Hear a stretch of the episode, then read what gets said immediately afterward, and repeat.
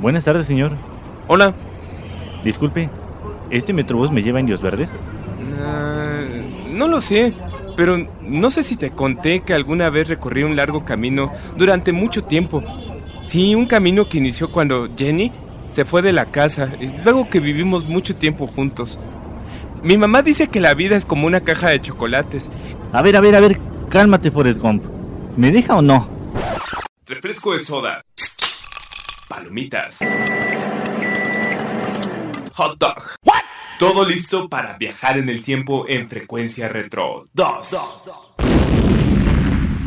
Señoras y señores, muy buenas tardes tengan todos ustedes y bienvenidos a Frecuencia Retro 2. Y bueno, pues el día de hoy vamos a platicar de todo un poco como siempre. Ya saben que siempre se nos va un poquito el avión y empezamos a debrayar y de repente se nos va la, la, idea. Pero bueno, la idea de hoy, la idea principal al menos, es platicar de los años 90. Y para eso me conseguí aquí a la mejor persona y la más adecuada que creció en los años 90. Me refiero al señor Don Adonai. Señor, ¿cómo está usted? Pues bien, aquí tratando de recordar qué fue de mi infancia, ¿no? No, pues sí, imagínense. ¿Se imaginan ustedes qué, qué, qué tan, tan triste es que ahora dependemos de, las de la tecnología? Porque, bueno, ¿y qué juguetes había, no? Y aunque a pesar de que él le tocaron, está ahorita googleando acá juguetes de los años 90 para poder acordar. Qué triste, señor. ¿Cómo, cómo, cómo está eso? Los excesos, Dios. Los excesos de la vida. Pues sí, imagínate, para mí hablar de los años 80 pues es, es peor. O sea, pero increíblemente eh, los años 90 nos han dejado grandes, grandes este, artistas, grandes películas, grandes este, historias, sobre todo grandes vivencias. Y es increíble pensar que ya son 20, al menos 20 años que han pasado de aquella década, ¿no? Este, 20 años de, de 1998, de cuando salía esta película del ángel enamorado con, con este, ¿cómo se llama? Nicolas Cage y Meg Ryan. Eh, 20 años eh, o 21 años del, del, famoso disco de, de YouTube, el, el Pop Mart. Eh, bueno, el Pop Mart era la gira, el Pop Mart Tour, que vino a México y, y, que me acuerdo este, que fue muy citado, que, que el hijo de un expresidente este, golpeó, este, más bien no el hijo, sino el guarura de, del hijo de un expresidente golpeó a Bono o a alguien de, de, de, la, bueno, al menos alguien de ahí del, del equipo. Del staff, ¿no? Del staff de, YouTube, ¿no? Creo que fue del staff. Ya, ya lo hice más alarmista. Bueno, pues es que, como dices tú, los excesos van acabando las neuronas, y este, pero pues aparte llama más la atención porque dice, ay, ¿a poco el hijo le pegó a Bono, no? Pues sí, ya lo dije mal, ¿no? O sea, fue el guarura de uno de los hijos del presidente de, de aquel entonces este, quien golpeó a, un, a alguien del staff de, de, YouTube. Pero tanto así que quedó muy mal esta persona. De hecho, sí quedó muy mal y fue al hospital y quedó con, con secuelas de eso. Y me acuerdo que hasta el mismo Bono hizo una, una, conferencia de prensa y dijo que jamás iban a venir a México, que al menos no, no en mucho tiempo. Pero bueno, se rompió el encanto, ¿no? Bueno, el, el hechizo. El encanto, el hechizo. como lo quieran ver, para quienes no les gusta fue el encanto, pero... Aunque sí pasó mucho tiempo, ¿no? De... Pues para sí. que regresa. De hecho, si no mal recuerdo, y corrígeme si estoy mal, regresaron hasta 2005, creo, con el Vértigo Tour. Con el Vértigo. Uh -huh. Sí, que esa gira también a mí, la verdad, no, no me latió. Y después con sus 360 grados este, en el Estadio Azteca. Este, estaba padre la, el escenario y todo, pero pues nada más eso, ¿no? como que el sí. YouTube se fue yendo así como que muy al caño. Sí, perdieron el, la esencia, ¿no? Que tenían perdieron la esencia. Y bueno, y todavía, ay, no, digo, perdón para todos los seguidores de YouTube que, que van a decir sí. que estoy loco, pero pues es una opinión muy personal, ¿no? Pero ahora que vinieron con su gira del Joshua Tree, este, dices, bueno, yo cuando era niño escuchaba el Joshua Tree Tour como algo mítico, ¿no? O sea, porque en los 80 jamás te imaginabas que iba a venir YouTube y que iban a, a tocar este como tocaban en aquel entonces, ¿no? Y aparte era algo mítico, porque era el Joshua Tree Tour, ¿no? O sea, llenaban estadios, llenaban este, escenarios así grandísimos en todo el mundo. Y ahora llegan y no, pues los 30 años del Joshua Tree, ay, no inventes, parece como concierto de Alex Lora, este, del Tree. los, los 50 años del Tree. Bueno, algo así se vio en el Foro Sol, creo, ¿no? Sí. Pero nada bueno, que ver, ¿no? nada que ver. ¿Se acuerdan ustedes también que en los años 90 fue cuando se consolidó más este, las películas de Pixar? Esas películas animadas, ¿no? Este, como Toy Story, ¿no? Sí. Uy, Toy Story. Toy Story. ¿Tú recuerdas alguna en especial, alguna película animada que, que te haya que te haya dejado secuelas en tu vida? Pues creo que el Rey León. ¿Todavía lloras con el Rey León? Pues no llorar, pero sí, sí me lamento, ¿no? Sí. Oye, pero te lo juro que hay mucha gente de tu generación que sí lloraba con el Rey León y sigue llorando con el Rey León. Uy, sí. No me acuerdo si había otra película que se llama Pie Pequeño en, busca, en busca del Gran Valle. no me acuerdo si es de los noventas o es de los ochentas. Se me hace que es de los ochentas, se me hace ya como... Porque había una de pie grande y después hicieron un pie pequeño, ¿no? O sea, ya ves la creatividad que hay. Sí, no, pero pie pequeño era de lo, era de dinosaurios. No sé si la llegaste a ver. Nah, no, no la he visto. Pero ahorita, ahorita le investigamos para el siguiente bloque, pie pequeño. ¿Y las aventuras de qué? No, en busca del Gran Valle. Que hay como, hay como 20 películas de esas, pero solo la primera es la buena. Órale, no, no.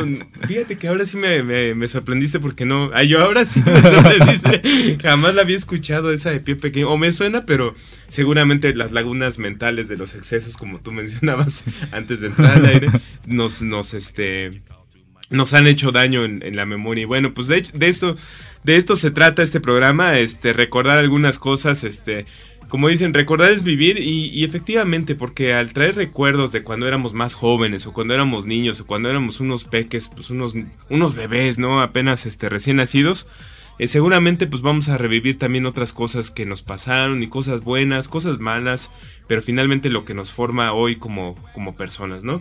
Pero bueno, ¿qué te parece si nos vamos un bloque musical y nos vamos preparando para la recomendación de película de la semana? Y una película a lo mejor de culto pero una película también rara, ¿no? Bizarra, porque en primer lugar no la van a encontrar, ya les voy a decir dónde la van a encontrar como cada semana, pero también si la buscan este, en Netflix sí la van a encontrar, fíjate, esa es la, ventaja de esta, pero es, es, una película de culto. No es necesariamente de los años 90, de hecho se hizo en el año 2000, pero dije, bueno, la vamos a afianzar al año al, programa de los 90 porque pues todavía estaba como que a finales de los 90, ¿no? Sí, no, no habían aceptado la realidad los de los 2000. Exacto. Entonces, ahorita que regresamos del bloque vamos a platicar un poco de eso. ¿Te parece bien? Sí, muy bien, muy bien. no, más, ¿verdad? Se la vio ¿verdad? Pero bueno, regresamos aquí al aire después de este corte musical. Vámonos. Estás escuchando Frecuencia Retro 2.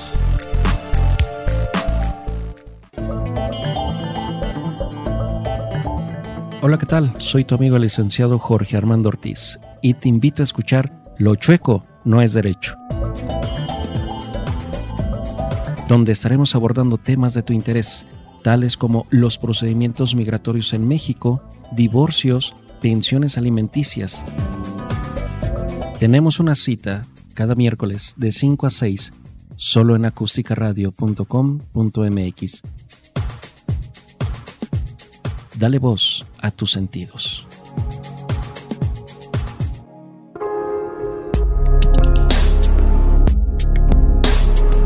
Aunque parezca mentira con la gran cantidad de depredadores que existen en nuestro planeta, el ser humano es la mayor amenaza para la vida en la gran mayoría de los animales.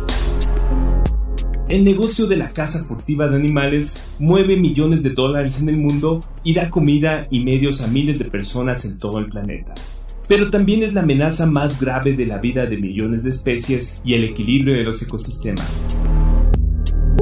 El negocio del tráfico ilegal de animales y la caza furtiva goza de una gran impunidad, donde tanto particulares como empresas farmacéuticas para investigación, zoológicos, circos con animales e incluso particulares participan en un negocio que mueve millones de dólares. Si queremos dejar un planeta para nuestras generaciones posteriores, debemos de comenzar con el respeto hacia los animales y al ecosistema que nos rodea. Piensa en ecología, piensa en ti.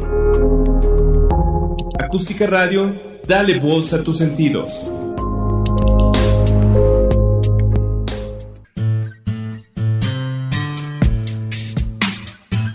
Hola, ¿cómo estás? Soy la doctora Cristela Escápita, experta en nutrición. Y te invito a escuchar Comer Sano Adelgaza. Todos los viernes, 12 del día, por Acústica Radio. Dale voz a tus sentidos.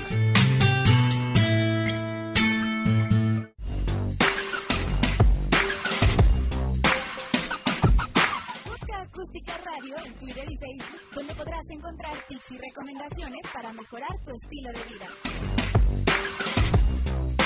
Acústica Radio, dale voz a sentido.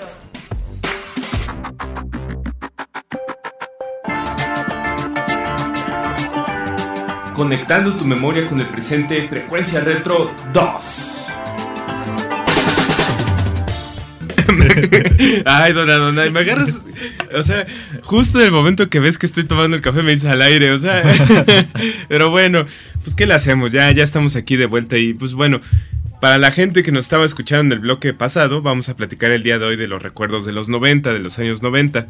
Y por ahí comentabas de la película Pie Pequeño, ¿no? Sí, pero bueno, fíjate, fue en el 88 esa película. En el 88. Creo que estaba naciendo, todavía no nacía, pero... Naciste con la de Pie Pequeño. Órale. No, pues sí, sí, sí te creo. Este, había como que muchas películas para los niños de los 90, este, todavía sanas, ¿no? Todavía así como, como este tipo de películas, ¿no? Sí, las infantiles de ahí todavía eran para niños, no como las de ahora de Pixar, que pues no son para niños, muchos. No, hasta se echan sus albures ahí. El, este, el Shrek es de Pixar, sí, ¿verdad? No, es de DreamWorks. DreamWorks, tienes toda la razón. Fíjate, pero bueno, el Shrek es este, pues es como comedia para, para al menos jóvenes, ¿no? Ya, o adolescentes. Sí, bueno, que los niños de, de esa época ya estaban más, más avanzados. ¿En los 90 dices o...? No, cuando salió Shrek. Ah, pues sí, ya están todos evolucionados. Sí, no.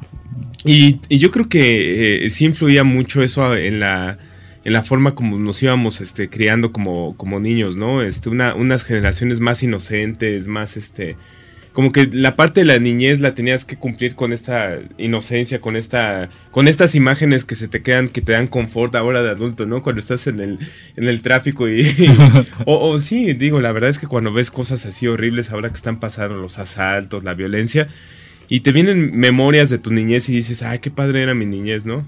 Sí, podíamos salir a, a, la calle. Bueno, que sí, en algunas partes todavía había algo de delincuencia, pero era menos y sí podías estar en la calle. Exacto, pero por ejemplo, cuando, cuando tú eras niño, ¿recuerdas algo muy especial de, de, esa época? O sea, no sé, alguna caricatura que saliera en la tele, este, algún, algún juego que te gustaba, algo que estuviera de moda y que decías, qué padre, qué padre, ojalá que regresara esa, esa moda. Mm, bueno, pues caricaturas, sí me acuerdo de los Animaniacs, los... Bueno, los Looney Tunes son más viejos, pero sí. todavía estaban en ese entonces. Es que aparte tú eres como más retro, ¿no? Te gustaban las cosas viejitas también, ¿no?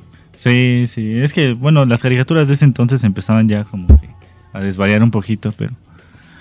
Los Looney Tunes empezaron a sacar una nueva como que variedad Ajá. de series, este... Como de Taz. Salió una serie especialmente de Taz, del demonio de Tasmania. Ah, sí me acuerdo, creo los Looney Tunes y los Tiny Tunes, que eran los, los chiquitos, ¿no? Los Tiny Tunes estaba padre, ¿no? Ajá. Este, los Tiny Tunes, este, como que volvió a atraer a estas generaciones nuevas hacia los Looney Tunes, precisamente. Pero sí. había este personajes nuevos, ¿no? Había la niña esta que abrazaba a todos. ¿Cómo se Elvira. ¿no? Elvira. Ay, sí, ¿no? Y que aparte, todas estas caricaturas ocasionaron muchos apodos este, en los niños de aquel entonces. Siempre creo que, que el ingenio, porque después pasa ahora a ser bullying, y que es bullying, de hecho, siempre ha sido bullying, este, de que mira, ya llegó Elmira, ¿no? sí. ¿Elmira o Elvira? Elvira. Elvira. Elvira. este, o el, el, ya llegó el demonio de Tasmania, no sé, digo, o sea, por ejemplo, de los, de los, este, Animaniacs, este, yo me acuerdo mucho que causaban, este, un poquito de, pues sí, no, no, no les gustaba mucho a los papás, ¿no? Como que decían, ay, no, pues ya están como que pesadones, ¿no? Sí, era muy, de, mucho, muy desastroso. La, la, muy la desastroso. Sí. Oye, ¿sabes cuál también como que se sacaba de onda a los papás? Este, Ranma y medio. No, sí, bueno, pero eso ya entra en el anime, que empezó a llegar a México más fuerte. Sí, sí, como que los 90 también fue una época en la cual el anime, el anime o el anime, anime. empezó a, a, despegar este, pues de manera exponencial, ¿no? Ya no era algo como que nada más para gente que conocía de eso, este, sino ya era algo que los niños fácilmente podían acceder, ¿no? Y que, que les gustaba, ¿no? Como Dragon Ball, que Dragon Ball es de los 80, este, increíblemente, ¿no? Yo pensaba que era de los 90, ¿no? Totalmente. Sí. Y eso que llegaron aquí censuradas. ¿A poco? Rano y medio y, y, Dragon Ball. Pues qué salía, que el panda salía más raro, ¿o qué? No, el panda no, pero el shampoo, por ejemplo. Uh -huh. Y bueno, varias.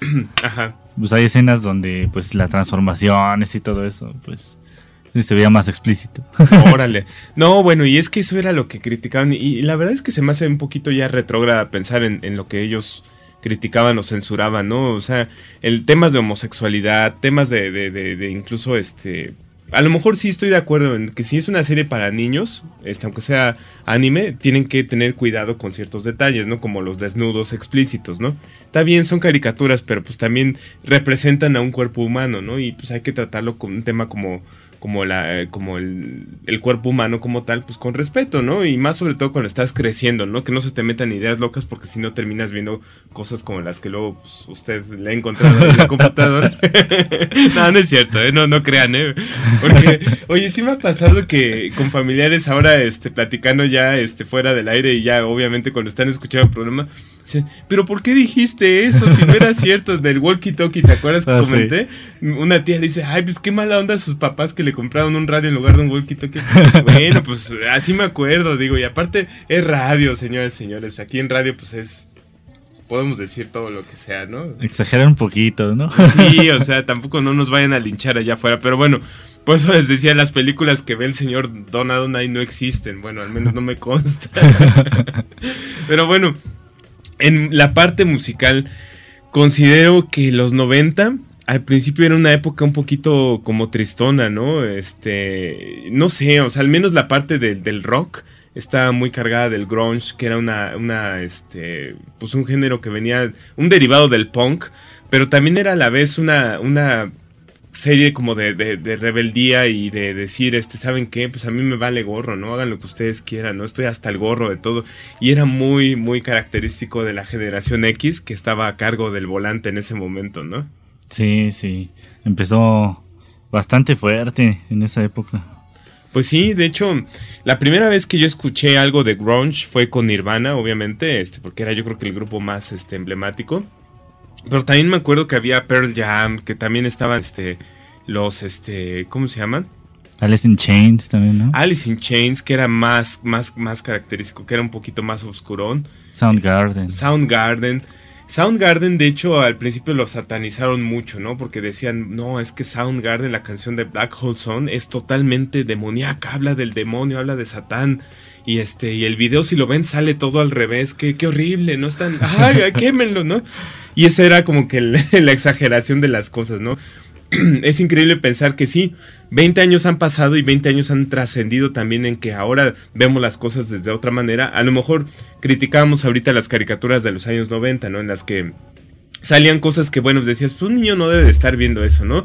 Pero finalmente, finalmente todo eso ha abierto la, la mentalidad del, o la visión de la, de la gente como, como la tenemos ahora, ¿no? O sea, ya no nos sorprendemos de ciertas temáticas y hay cosas que ya son vistas como normales, que incluso desde niño aprendes a aceptar que eso es parte de este, la humanidad, ¿no? Digo, no es, no es que como niño ya lo aprendas a aceptar de que, ay, que sí, no, no, que viva Satán, no, o sea, no. sabes que hay creencias de ciertas cosas y sabes que hay maldad y bondad, ¿no? Creo que ya aprendes a diferenciar desde niño, a, diferencia de nosotros como niños que nos pintaron, bueno, imagínense yo de los 80 que me tocaban los ositos cariñositos, o sea... Yo también los vi. bueno, pues te digo que ya, hay más apertura para todo lo que nos cuentes. Yo creo que ahorita en el siguiente bloque nos va a contar cosas más raras don, a Donay, ¿verdad? Sí, a ver qué, a ver qué sale. no, pero bueno, este, finalmente lo que les digo es, este, la, la evolución ha sido también para bien. Eh, no creo que todo sea para mal, para decirle, ah, bueno, esto es, este es este libertinaje, ¿no? Esto ya se salió de, nuestras manos y este, ahora ya tenemos un descontrol en todo lo que se ve este, en la tele o, escuchamos. Bueno, ya ni la tele se ve, ¿no? Ahora que se ve en las series este, en Netflix o que se ve en YouTube o que, o que lo, lo escuchan, ¿no? Este, simplemente se ha abierto un poquito más el criterio y creo que también de nosotros como papás o bueno, los que son papás, este depende el, cómo educamos a nuestros hijos, como siempre ha sido, ¿no? Finalmente puede haber helado de vainilla, de fresa y de durazno, pero si tú sabes que el de durazno le va a causar alergia a tus hijos, pues obviamente no les vas a dar helado de durazno, ¿no? Aunque esté ahí. ¿no? Pero bueno, un poco.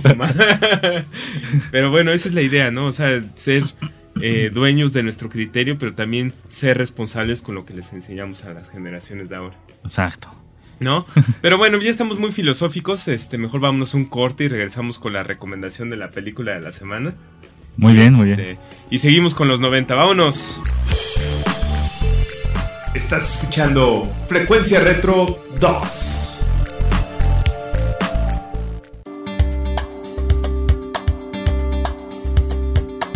¿Qué son los ácidos grasos esenciales?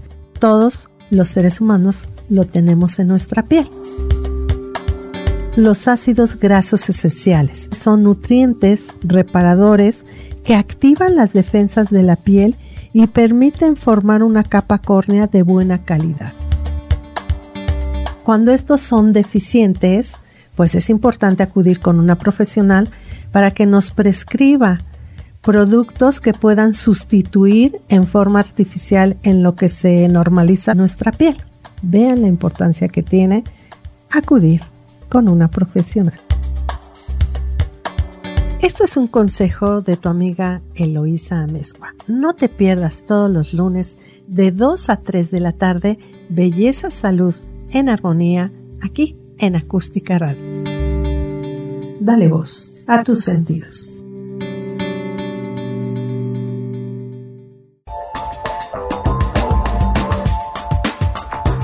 Hola amigos, soy Carmen Aob. Los quiero invitar a que sigan las redes sociales de Acústica Radio. En Twitter, arroba acústica-radio. En Facebook, acústica radio. La radio que se ve.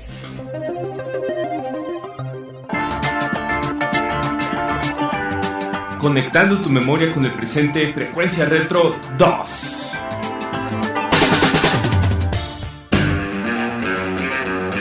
La recomendación de Frecuencia Retro.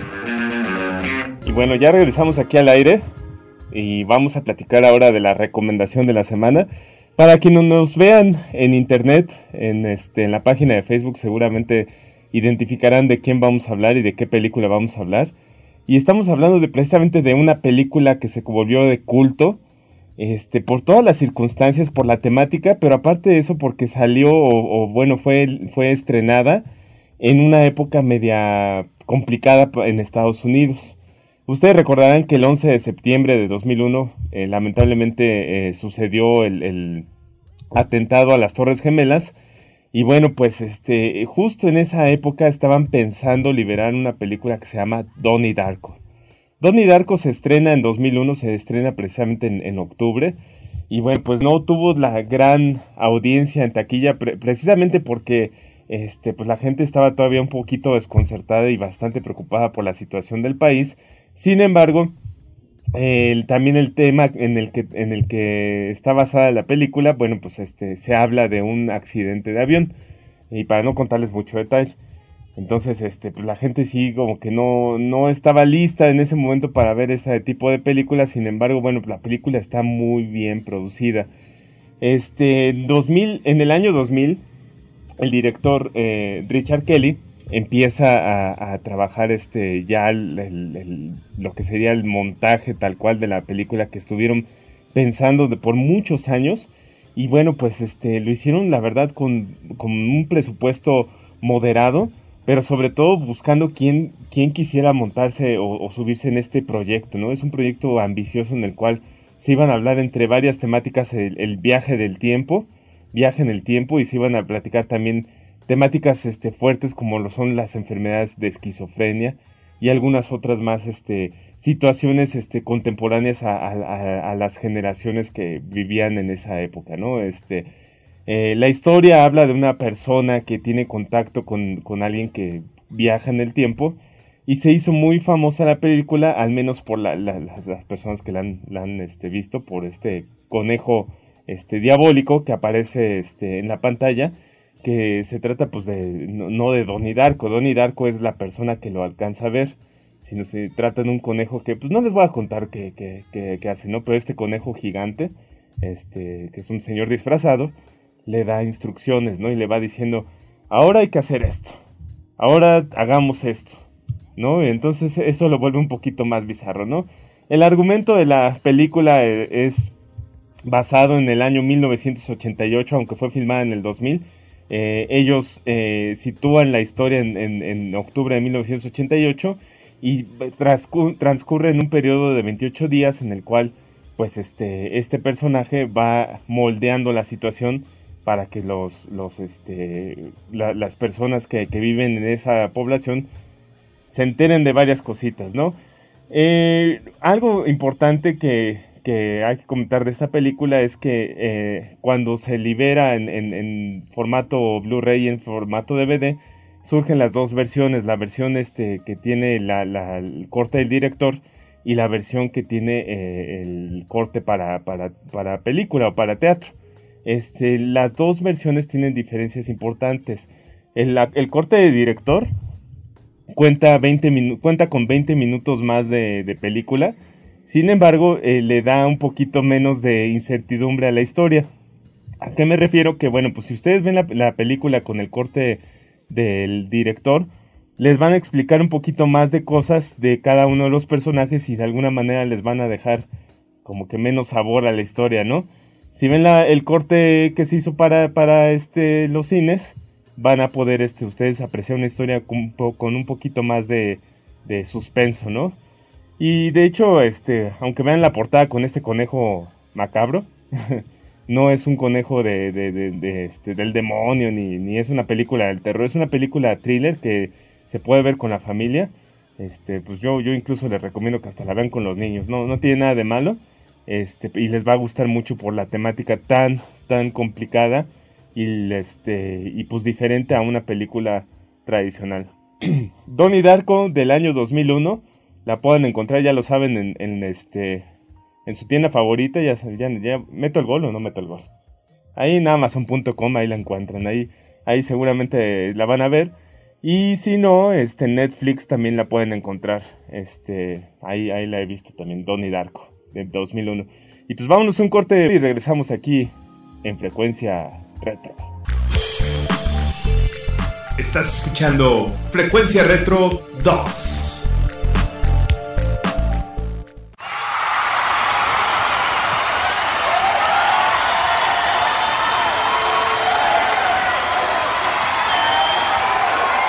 de julio de 1985, Estadio de Wembley, Londres, Inglaterra. Estadio JFK, Filadelfia, Estados Unidos. Con motivo de recaudar fondos a beneficio de los países de África Oriental, se crea un evento sin precedentes, Live Aid, un concierto que uniría al mundo a través de la televisión y la radio.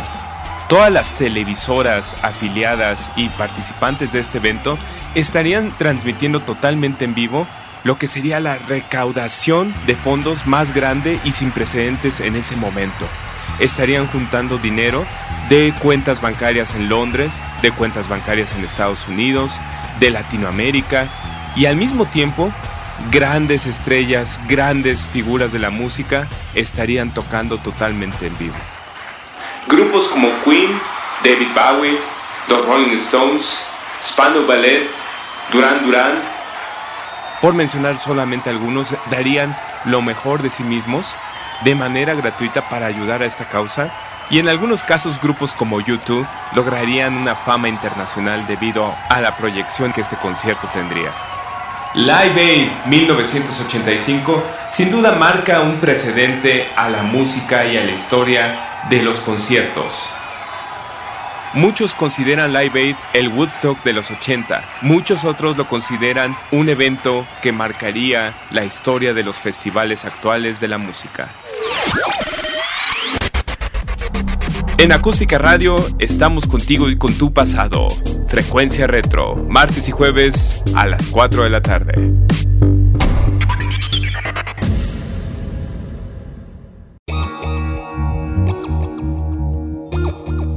Síguenos en nuestras redes sociales.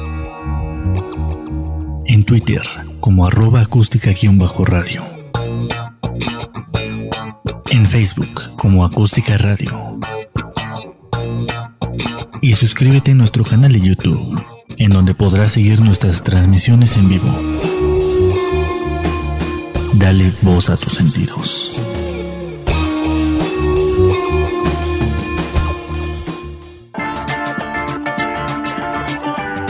Conectando tu memoria con el presente, Frecuencia Retro 2. Regresamos ya a este programa noventero. Platicando un poco de los 90, bueno, pues cómo no mencionar las mejores canciones de los años 90 y entre muchos, muchos temas que por ahí estamos viendo en una lista que, que publicaron nuestros amigos de VH1, nuestros amigos, ¿eh? este, hay muchas canciones del grupo de Cure, de Cure, este, que al final de cuentas es un grupo ochentero, este, sobrevivió a los 80 y siguió en los 90 siendo bastante bueno, ¿no?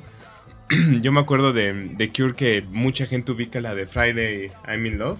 Ah, sí, sí. Y todavía por ahí en los antros la siguen tocando, ¿no? Así ya en el momento de los abuelitos, ¿no? Ya, ya cuando te quieren sacar de los antros, este, ya ponen esas canciones, ¿no? Este. Y otro grupo por ahí que me acuerdo, pero más del género electrónico, es Daft Punk. No, sí, es de los noventas, ¿verdad? De los noventas. De hecho, eh, está padre eh, esa historia porque, de bueno, no es historia, sino esa época porque me acuerdo mucho que había tres grupos electrónicos muy de moda en aquel entonces. Uno de ellos era The Prodigy, este, que tenían sus canciones así más como pesadonas, este, tenían eh, Smash My Beat Shop, este, ¿cuál más? Este, eh, Firestarter, ¿no? I'm a Firestarter. Sí.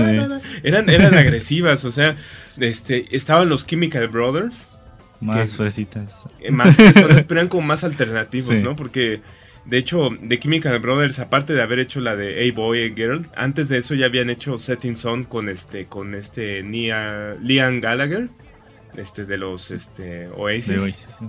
Y, y Daft Punk, que eran este como la parte fresona, que eran como lo más club, ¿no? sí, de hecho, los tres eh, como que ocupaban el, distintos géneros del electrónico, pero eran la moda en aquel entonces, ¿no? Entonces los pesados oían a, a Prodigy, ¿no? Prodigy. Y yo creo que muchos de nosotros que, que- que fuimos jóvenes en los 90 llegamos a tener en algún momento, ya sea en, al- en cualquier formato, ¿no? Hasta formato piratón, el de, de Prodigy, ¿no? El del cangrejito ese que venía. Y no era cangrejito playero, ¿no? No era la casa de cangrejito playero. era un cangrejo. Este, sí era cangrejo, ¿verdad? Sí, sí, era un cangrejo. En la playa, ¿no? Y, de- y era el disco de The Prodigy de 1997. Pero también estaba el, el famoso disco de Around the World de, de Daft Punk, que de hecho este, en, el- en ese disco este, venían varias canciones como Daft Punk, este, Homework, muchos temas que eran bizarros, o sea, y, y cuando lo- les, los entrevistaban les decían, bueno, ¿cuántos integrantes tienes de tu grupo, no? O sea, todavía pues pensando que eran un grupo, ¿no? No, pues nada más somos nosotros. Oye, pero pues ¿quién toca el bajo? ¿Quién tocó la batería? No, pues son puros samples. Y eso era la- la- muy novedoso porque pues estaban haciendo música de música ya existente, ¿no? Estaba padre esa, esa idea. Y lo mismo hacía también de Chemical Brothers, ¿no? De Chemical Brothers pues era como que más experimental y, y se metían más como al, al hip hop y todo eso, ¿no? y Don Adonai se sigue riendo de mí. Ya, no les puedo contar porque sí la, la- la sorpresa que les tenemos, pero digamos que sigue saliendo polvo de todas partes por aquí, ¿no? Estamos llenando la cabina de entre peluche y, y polvo, pero bueno. El Chemical Brothers, me acuerdo cuando sacan esta canción de este Setting Sun con este. Yo pensaba que era el cantante de Depeche Mode porque soy un poquito lejana la, la- la voz, pero realmente era este Liam Gallagher, ¿no? Que ahora ya tiene su grupo, este, los Flying Birds. Mm, sí. ¿Cómo se llama Flying Birds? Flying Bird. Sí, lo- Liam Gallagher y los pájaros voladores. Ay, qué, qué ternura de, de- de nombre. Pero bueno, el, el- me acuerdo ahorita de, de que mencionábamos de Daft Punk, que también en el video de Around the World salían varias, este, como calacas, ¿no? Eran como tipos disfrazados de calacas, momias. Y unos tipos como raros, ¿no? Así como largotes. y todos iban subiendo tipo. y bajando un, como una espiral, ¿no? Unas escaleras en espiral y bajaban. Que, que, que si lo ves ahora, dices, bueno, ¿y esto qué, qué significado tiene? Ni siquiera es novedoso, ¿no? Pero en aquel entonces sí era como que te sacaba de onda, ¿no? Y pegó mucho ese, ese video y esa canción. Sí, sí, era, eran este, novedosos. Este, Sí. La canción está padre porque aparte era bailable, ¿no? Sí. Podías bailarla así como lo hacían en el video, así como momia, así de tan, tan, tan, tan, tan, tan, tan, tan.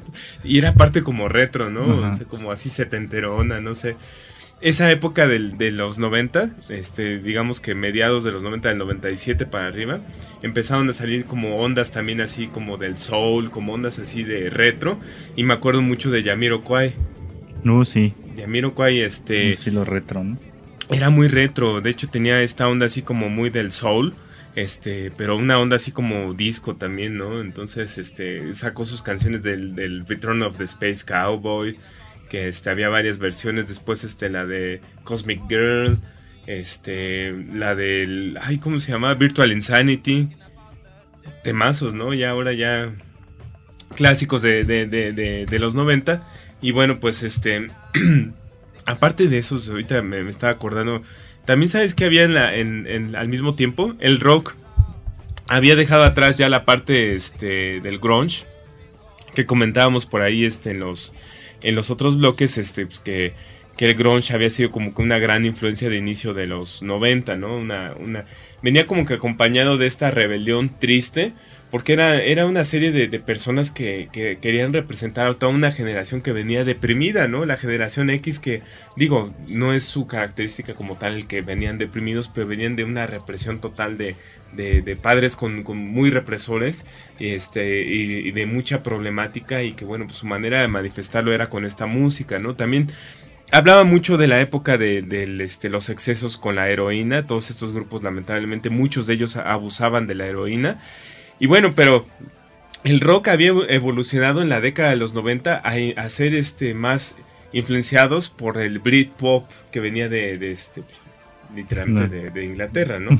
¿no? Entonces grupos como Oasis, como Blur, este, pues habían ya como que tomado más ahora la batuta, ¿no? Y decían, bueno, pues este es como que la- lo que se toca ahora, ¿no? Y era música más rápida, un poquito más, este, eh, pues llena de, de- de luz o de color, este, y pues, pues canciones así de letras que hablaban desde cosas de amor hasta cosas también, este, pues más trascendentales y, y- y canciones también en las cuales pues nada más hablabas de cualquier cosa, ¿no? Como de- la de Girls Who Like Boys and Boys Who Like Girls. ¿Te acuerdas de esa de? Sí.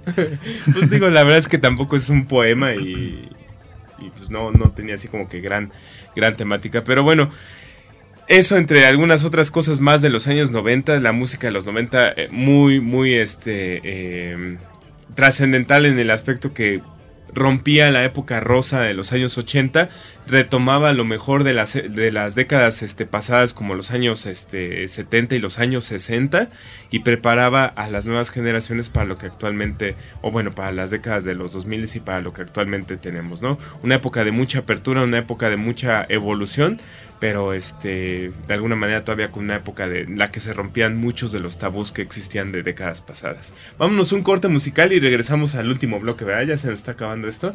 Sí, ya casi. Este, oh, ya ves. de frecuencia retro noventero. Vámonos. Estás escuchando Frecuencia Retro 2.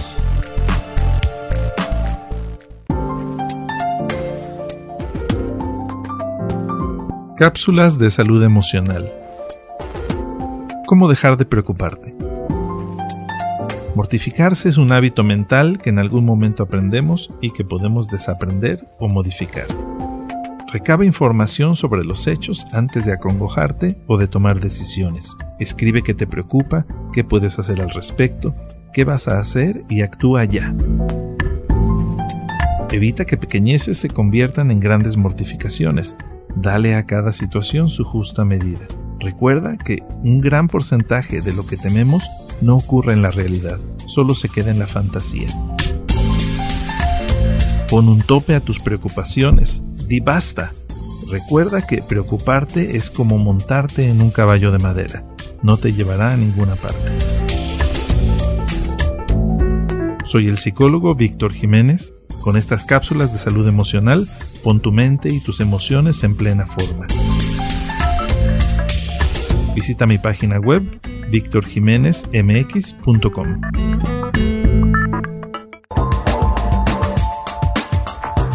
Hola amigos, soy Carmen Aob. Los quiero invitar a que sigan las redes sociales de Acústica Radio. En Twitter, arroba acústica-radio. En Facebook, Acústica Radio. La radio que se ve.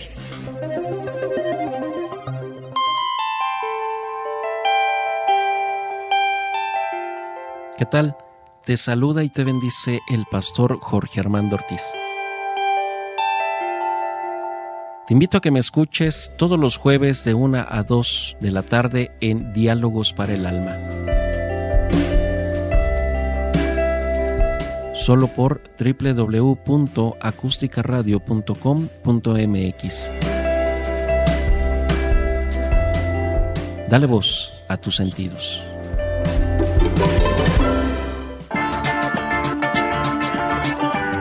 Conectando tu memoria con el presente, Frecuencia Retro 2. Y bueno, regresamos ya a este Frecuencia Retro noventero. Y platicábamos de, de más grupos este, electrónicos, porque bueno, creo que me, me, me vi muy modesto al solamente platicar de, de este, Prodigy, eh, Daft Punk y, y, los Chemical Brothers, ¿no? Me platicabas de un grupo que se llamaba The Crystal Method, ¿no, Adonai? Sí, uno de los de los noventas, bueno, empezó en los noventas y siguió todavía en el 2000, 2004, 2014 todavía sacó Órale, música. o sea, siguen por ahí activos. Sí, Oye, ¿y qué, qué tipo de música tocaban ellos? Pues es una, una mezcla de música electrónica un poquito más pesada, tipo Prodigy, Ajá, que por cierto a los que les gusta el- los cómics y sacaron Ajá. la película esta de Spawn, ajá. por ahí sale una canción de ellos junto con el vocalista de Filter.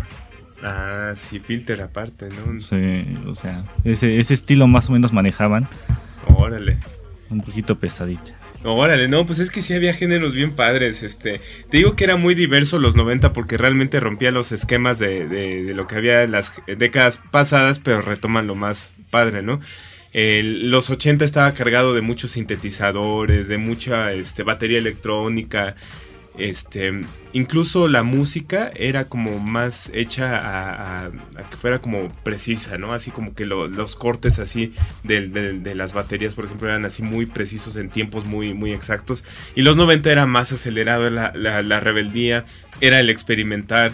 Este, ¿te acuerdas del Moby, el grupo, el grupo este, musical? Bueno, el, el- el- DJ. el DJ este, Ajá. electrónico, sí, no, no era grupo musical. Paul Van Dyke, ¿no? Que platicábamos este, también, este, que empezaba por ahí en los 90 y pues ahora ya es un consagrado, ¿no? Ya es un clásico, ¿no? Irlo a ver. Uy, sí.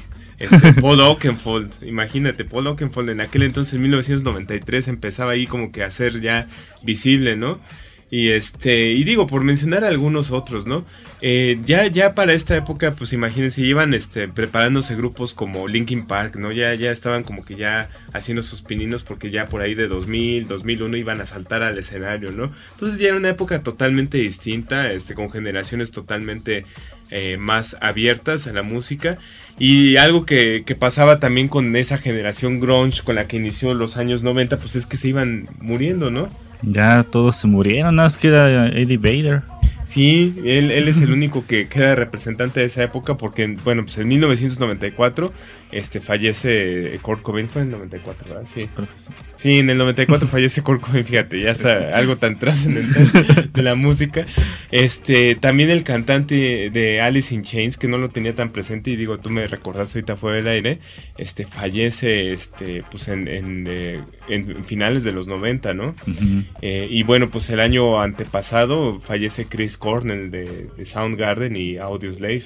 También Scott, del vocalista de Stone Temple Pilots. También fallece. Entonces, si se dan cuenta, o sea, al menos en, eh, después de 2010 ya, ya, ya teníamos solamente dos representantes y ahorita pues ya nada más queda uno de esta generación, ¿no? Este... Y pues es triste porque por ahí no sé si han visto los videos de, de este cantante Eddie Vedder, este que, que precisamente menciona pues él que pues él es el único sobreviviente, ¿no? Y, pues sí se ha de sentir feo. sí. ¿no? Pero bueno, era una época, este, como también la época de los años 60, pues se llevó a, a varias varias este, eh, estrellas, este, incluyendo pues este Janis Joplin, este, el mismo Jim Morrison de los Doors, entre Hendrix, otros. ¿no? Jimi Hendrix, sí, no, bueno, pues o sea, toda esa generación de repente desapareció, ¿no? Pero lo que sí no desaparece pues es su música y su influencia porque pues finalmente lo que te comentaba hace rato, ¿no? El disco de Alice in Chains, el Dirt, que fue yo creo que el más conocido. Bueno, hay muchos, ¿no? El, el del perrito, ¿cómo se llama? El de el que sale un perro con dos patas. también había, había otros discos este, conocidos de ellos, pero el de Dirt precisamente como que rompe ese género del grunge pesadote, así con guitarras sobrecargadas de, de, de distorsión, a, un, a una guitarra más oscura, una voz totalmente este, pues sí, eh, triste, bueno, en fin, eh, toda esa música sigue siendo importante para la actualidad y sigue, eh, sigue siendo este, trascendente lo que han hecho estos grupos este, a lo largo de la historia. Pero bueno, eso es lo que nos queda de, de los años 90, este, muchos recuerdos, mucha, este, mucho legado y bueno, pues generaciones que iban transformándose de ser una generación reprimida a una generación este, un poquito más liberal y llena de más opciones este, en el panorama de, de, sus vidas. Pero bueno, se nos acabó el programa, este señor Donadonay, ¿algo más que quiera agregar? Um, no, creo que ya. Les iba a recomendar una película, pero bueno. Échatela, les... échatela, todavía tenemos tiempo. ¿Cuál, ¿Cuál es la película que nos quieres recomendar? Bueno, yo les quiero recomendar Sueños de Libertad. Sueños de Libertad, ¿y esa película este, de qué trata más o menos? Pues trata de un contador. Ajá. Sí, en la película se llama Andy. Ajá. Eh, ahí lo meten a la cárcel por supuestamente haber asesinado a su esposa y a su amante. Uh-huh. Y ahí conoce a uno, a uno de los prisioneros. Ajá. Que se dedica a hacer todo el contrabando de. de les, les, ayuda a conseguir cosas, ¿no? Ajá, pero que acá drogas o. No, ¿No? como, no sé, comida, libros, herramientas. Ah, ajá. Ese tipo de cosas. Ajá. La película, para no contarles mucho. Sí, ya es... les ibas a contar el final a todos. no, es como el, el, sueño que tienen varios prisioneros de pues salir, ¿no? Uh -huh. Y la realidad que enfrentan, pues depresiva de cuando salen muchos de los que son, bueno, los que son inocentes, no hablemos de los culpables, porque bueno, muchos de esos merecen estar ahí, ¿no? claro, claro. Pero bueno, es el, el salir ahí cómo continuar con una vida, ya que estuvieron presos tantos años, y lo que es la vida ahí adentro, ¿no? Porque muchos de los de los jefes de prisiones o los mismos policías que están ahí, pues el trato que le dan a los prisioneros, ¿no? Sí. Este cuate pues llega ahí a cambiar muchas cosas dentro de la prisión. No les voy a contar el final. No, Véanla. por favor, no, no lo cuentes. eh, está basada en una novela de Stephen King. Uh -huh. Que bueno, pues es de las más tranquilitas por ahí que tiene él. Stephen King tiene unas historias increíbles, ¿eh? Sí, muy, muy, muy buenas. Muy buenas, que yo creo que marcan toda una generación de películas de suspenso, ¿no? De, de... thrillers bastante, este, pues sí, como que distintos a, a, lo que estábamos acostumbrados. Así es. Bueno, pues yo les recomiendo esta. ¿Cómo, cómo se llama? Nada más para quien, quien no escuchó el nombre. Sueños de Libertad la pueden encontrar en, en, en español. ¿En dónde? ¿En dónde? Échate el comercial. quiero irte, quiero irte. Pues, ¿En dónde la pueden conseguir, señor? Pues lo pueden conseguir ahí en Amazon. Ajá. Eh, no sé si está en Netflix. No, no sé, ahí sí, ahí sí te fallo. Bueno, pues búsquenla ahí. búsquenle, búsquenle. Prepárense unas buenas palomitas y pónganse cómodos porque está larga. Órale, bueno, eso sí, eh, qué bueno que lo mencionas porque sí hay gente que este que no se espera este que la película duró de repente tres horas, ¿no? Pero cuando te cae, te, te atrapa la, la, trama, este, pues ni te das cuenta, ¿no? Sí, pues se va muy rápido, la verdad, y no sientes el, el tiempo, pero pues sí. Así es, pero bueno, se nos acabó el programa, este, los esperamos aquí el próximo jueves en punto de las 4 de la tarde. Les recuerdo que las redes sociales para que nos contacten, nos envíen sugerencias, quejas, nos, nos comenten algún tema que quieran que platiquemos, es arroba acústica-radio y el Facebook es acústica radio. Señores y señores, nos vemos el jueves aquí en punto de las 4 de la tarde. Vámonos. Hemos llegado al final de la emisión de Frecuencia Retro. Pero te esperamos el próximo martes o jueves a las 4 de la tarde en Acústica Radio. Dale voz a tus sentidos.